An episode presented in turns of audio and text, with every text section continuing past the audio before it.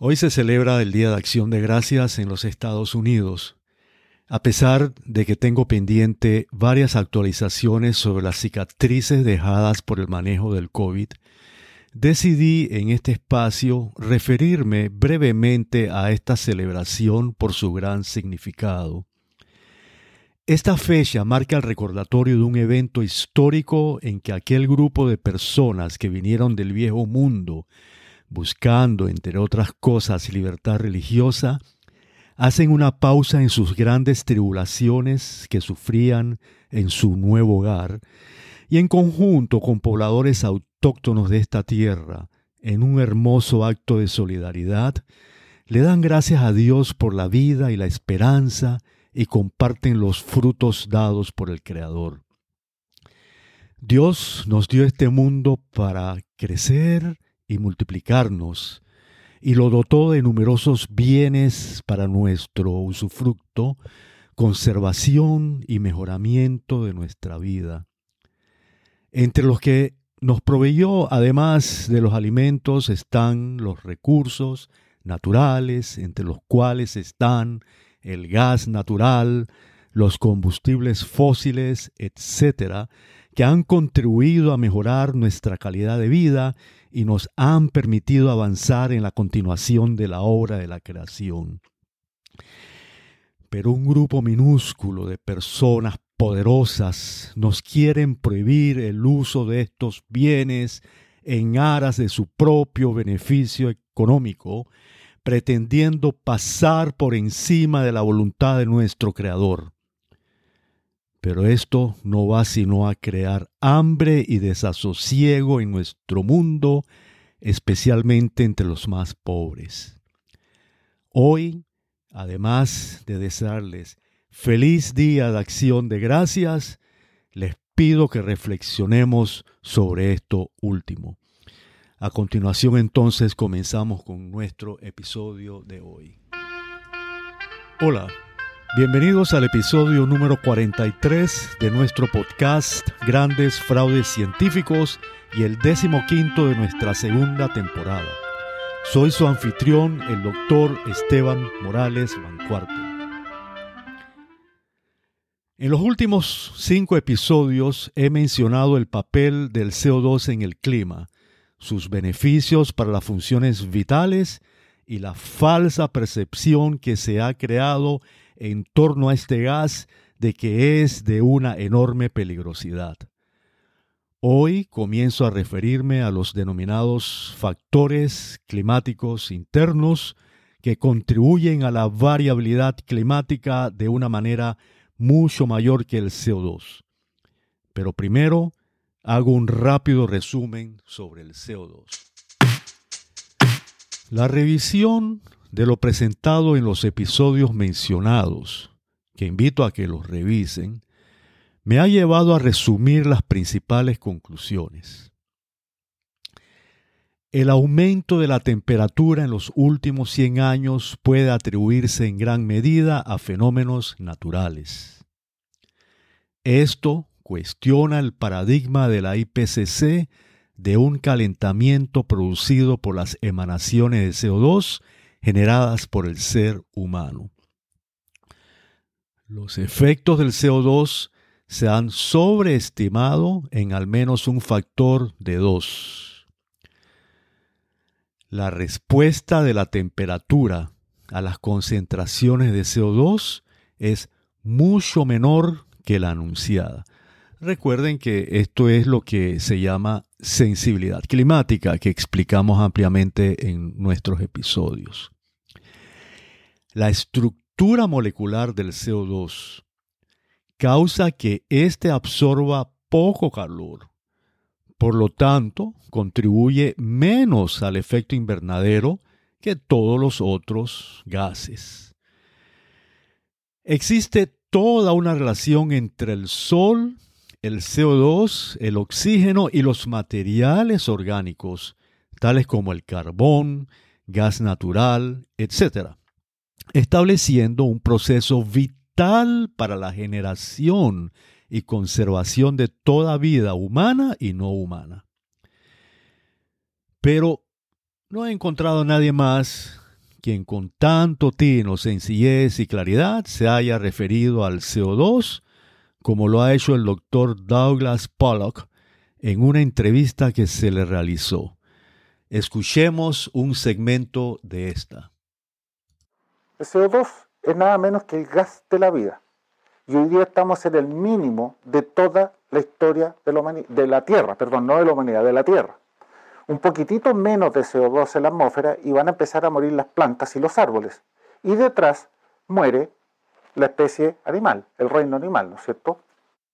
En realidad, la ONU recogió lo que satanizó Obama cuando recién asumió como presidente el año 2009, que en cuyo gobierno la EPA o la Agencia Ambiental de, de, Protección Ambiental Norteamericana decretó que el CO2 es un gas contaminante y perjudicial para la vida humana. En realidad es todo lo contrario, es vital para la vida humana y de hecho, entre los años 1982 y 2014, la Tierra, producto de este pequeño aumento en 0,01%, la Tierra se enverdeció en un 15%, 70% de ello, o 10%, directamente causado por ese aumento pequeño de CO2. Áreas como el desierto de Sahara, eh, se, redujo el, eh, la área desértica del, del Sahara en 300.000 kilómetros cuadrados. ¿Es eso malo o es bueno para la humanidad? La Tierra se ha enverdecido áreas enormes, el desierto de Australia lo mismo. Pues bien, iniciando la discusión sobre el sistema climático interno, en este caso, quiero comenzar diciendo que este es altamente complejo y consta de cinco componentes principales.